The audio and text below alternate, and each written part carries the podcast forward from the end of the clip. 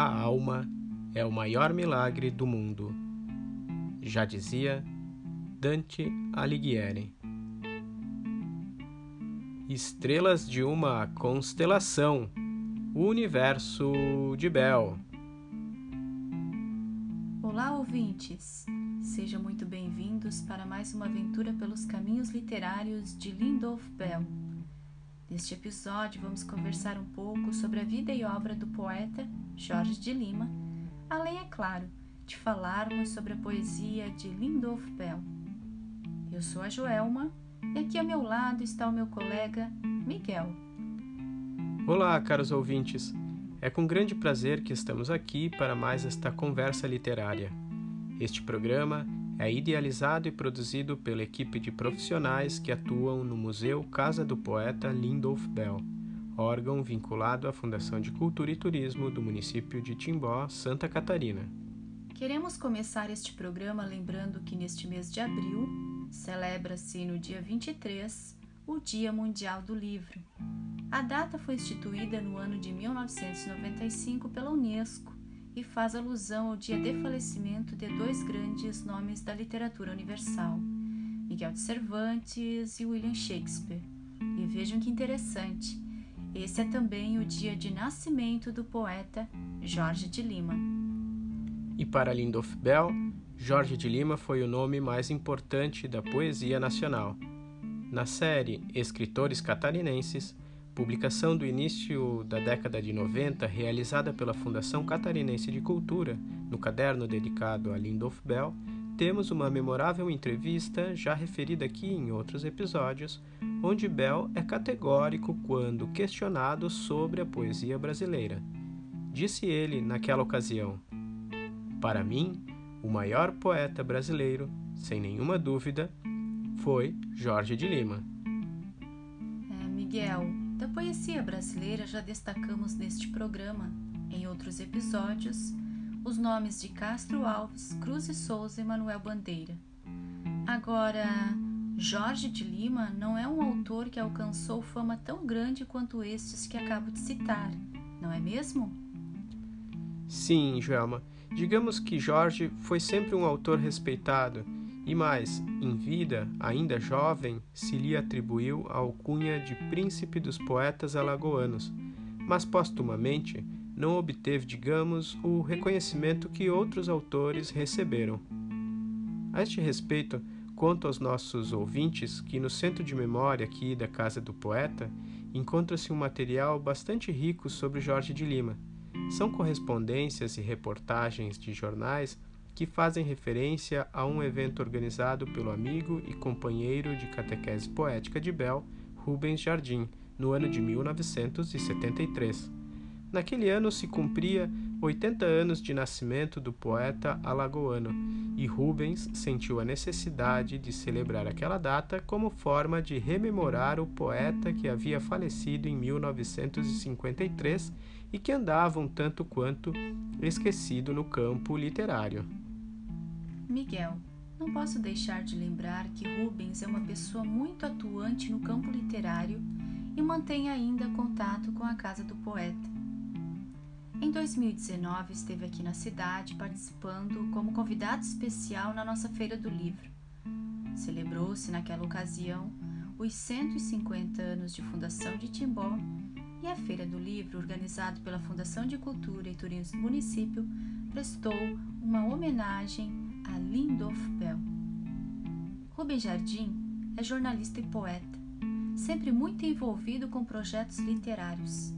Foi o responsável pela organização do livro Lindolf Bell 50 anos de catequese poética, publicado em São Paulo pela editora Patuá e que foi lançado com a presença de Rubens também aqui no museu no ano de 2014. Que legal saber de tudo isso, Joelma.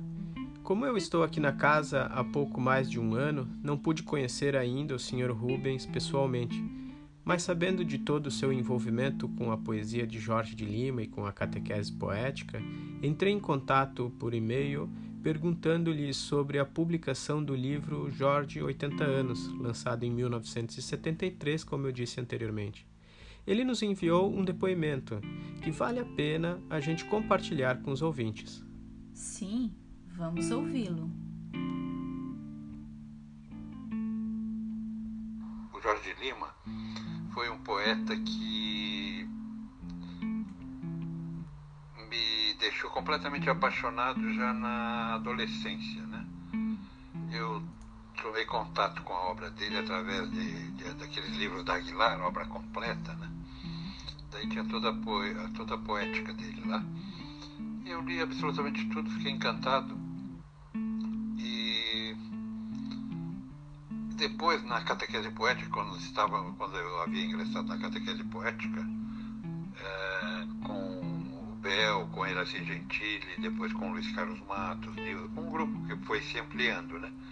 Mas eu me lembro muito de que nessa fase inicial da minha participação na catequese, que eu entrei na catequese logo depois da Iraci Gentili, né? Era o Bel, a Iraci e eu. A gente fazia muita leitura, porque o Bel também gostava muito de Jorge Lima, assim como a Iraci Gentili.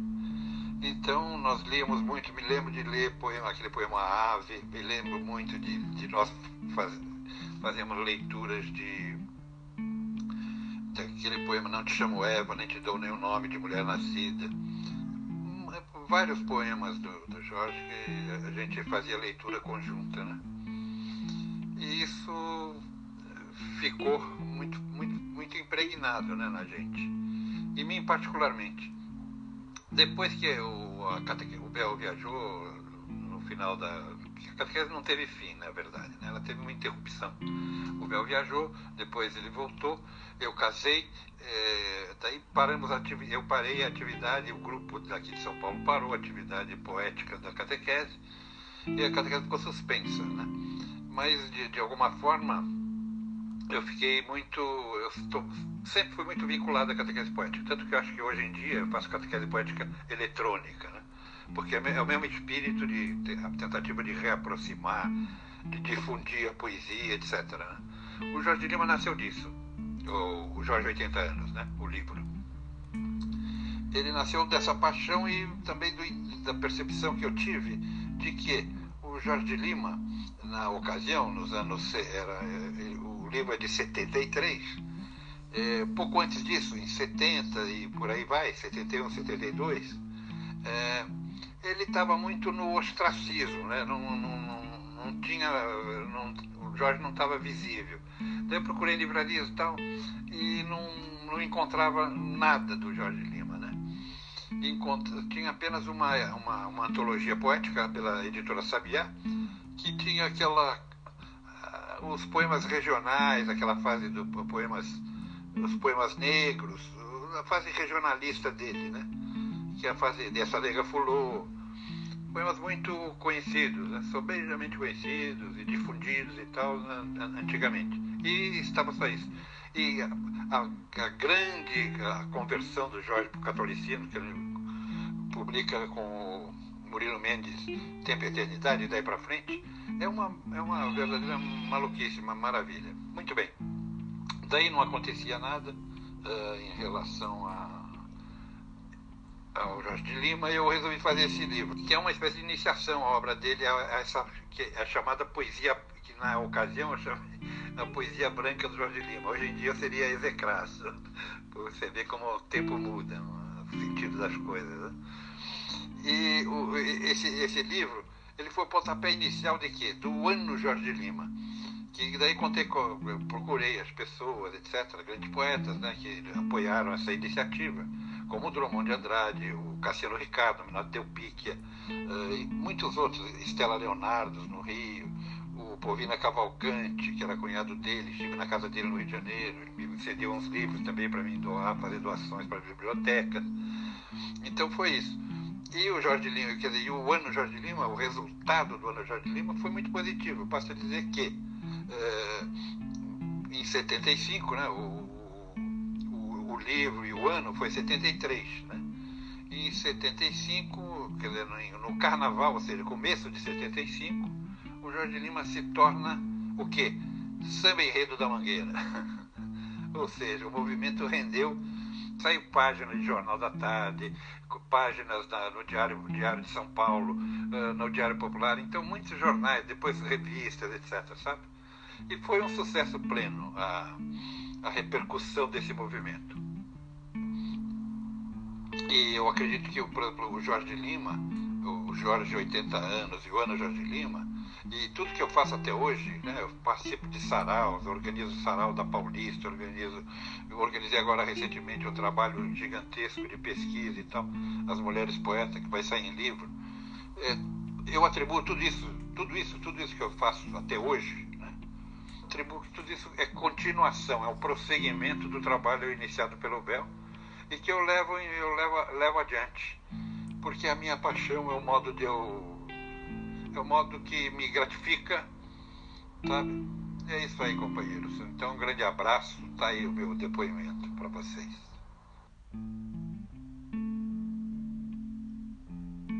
Um grande abraço, Rubem Jardim. Muito obrigado por compartilhar o seu depoimento.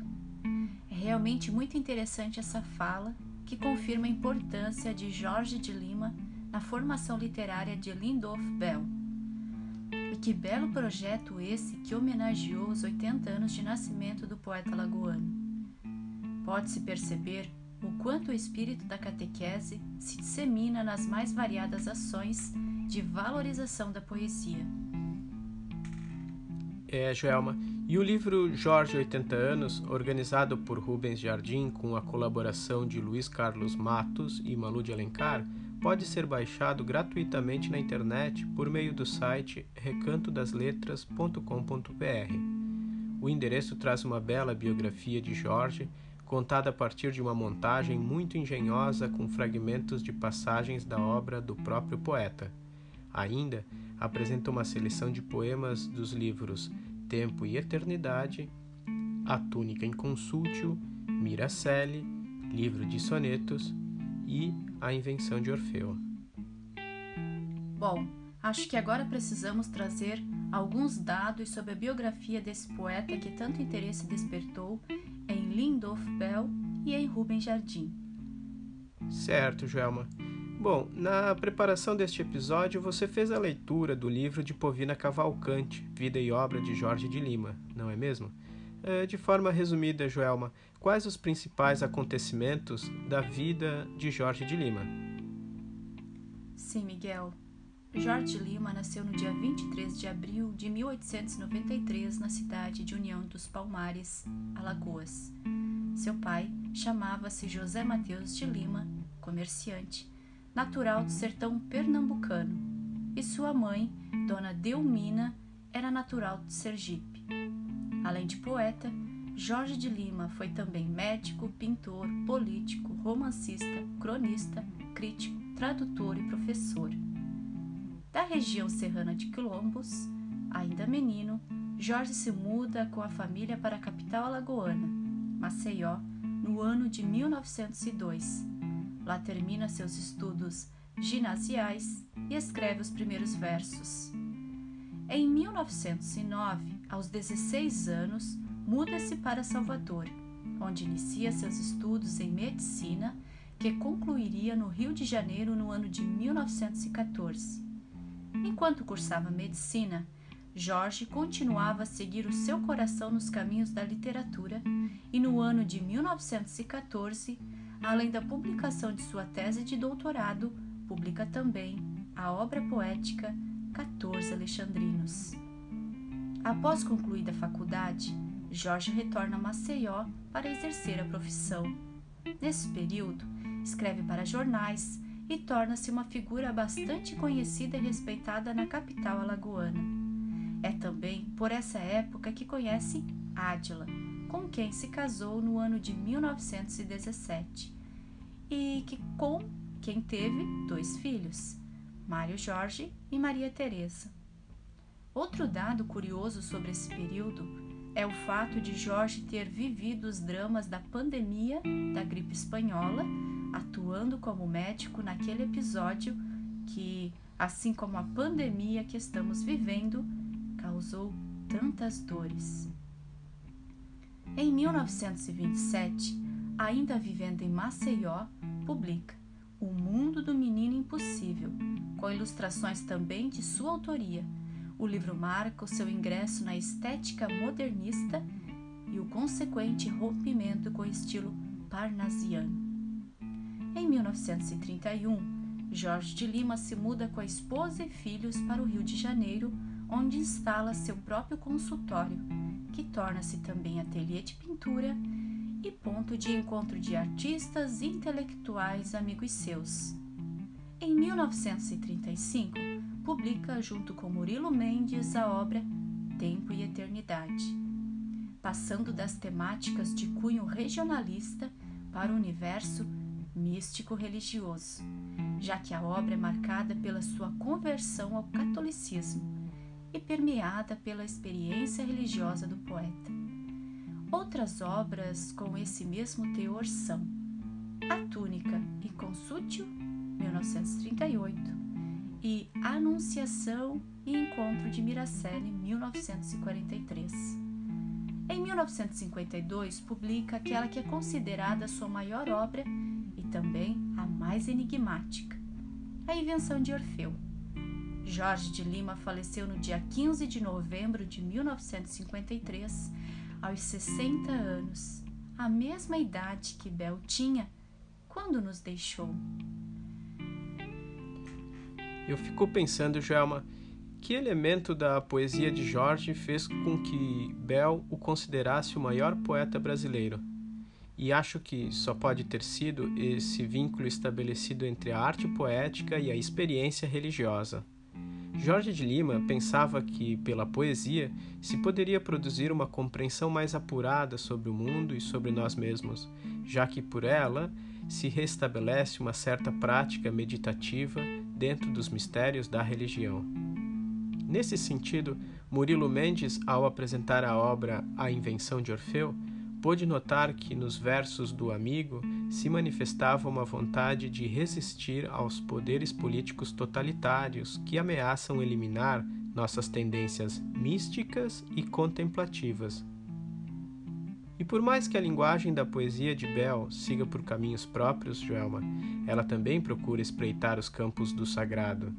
Veja que pouco antes de falecer, na palestra que se intitulou o Ser Humano e o Destino Poético, proferida no primeiro seminário de arte realizado em setembro de 1998 na cidade de Chapecó, Bell declarava: A poesia é sagrada e religiosa, no sentido de religare, porque a poesia é que faz com que nos religuemos conosco mesmo e comunguemos com o mundo e comunguemos com os outros vale lembrar também que as primeiras leituras de Lindolfo, ainda na infância, foram de textos e passagens bíblicas.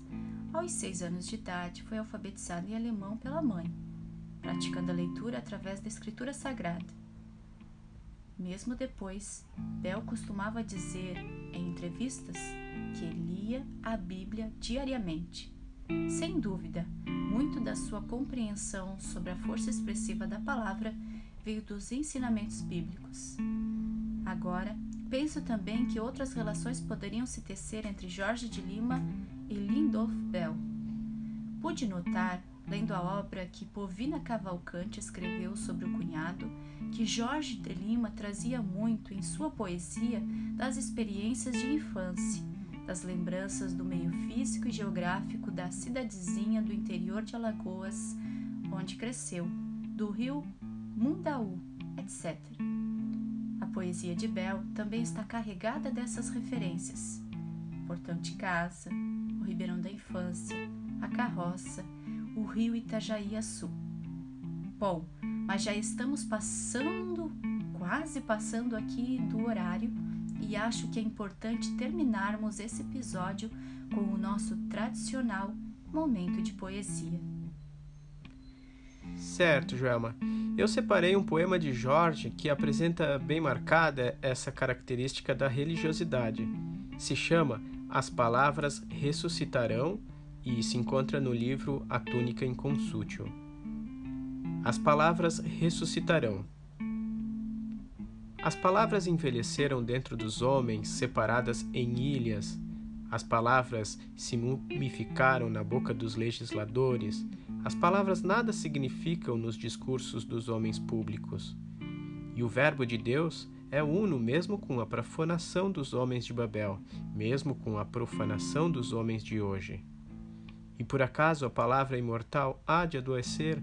E por acaso as grandes palavras semitas podem desaparecer?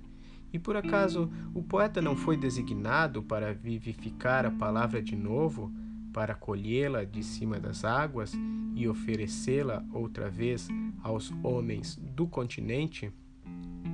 E não foi ele apontado para restituir-lhe a sua essência e reconstituir o seu conteúdo mágico? Acaso o poeta não prevê a comunhão das línguas quando o homem reconquistar os atributos perdidos com a queda e quando se desfizerem as nações instaladas depois de Babel? Quando toda a confusão for desfeita, o poeta não falará do ponto em que se encontrar a todos os homens da terra numa só língua, a linguagem do espírito? Se por acaso viveis mergulhados no momento e no limite, não me compreendereis, irmão. Bom, Miguel, e eu trago os poemas 7 e 8 da primeira parte do livro A Tarefa, de 1966, de Lindolf Bell. Ótimo, vamos escutar. Parte 7 Não sei por onde chegarás, se do portal da morte, se da pedra ou da palavra, se dos quebráveis corpos ou da corte dos querubins. Quem me dera a híbrida face do júbilo, as louças que se quebram nas bodas para angúrios, a inesperada presença que se instala no espaldar de invisível cadeira.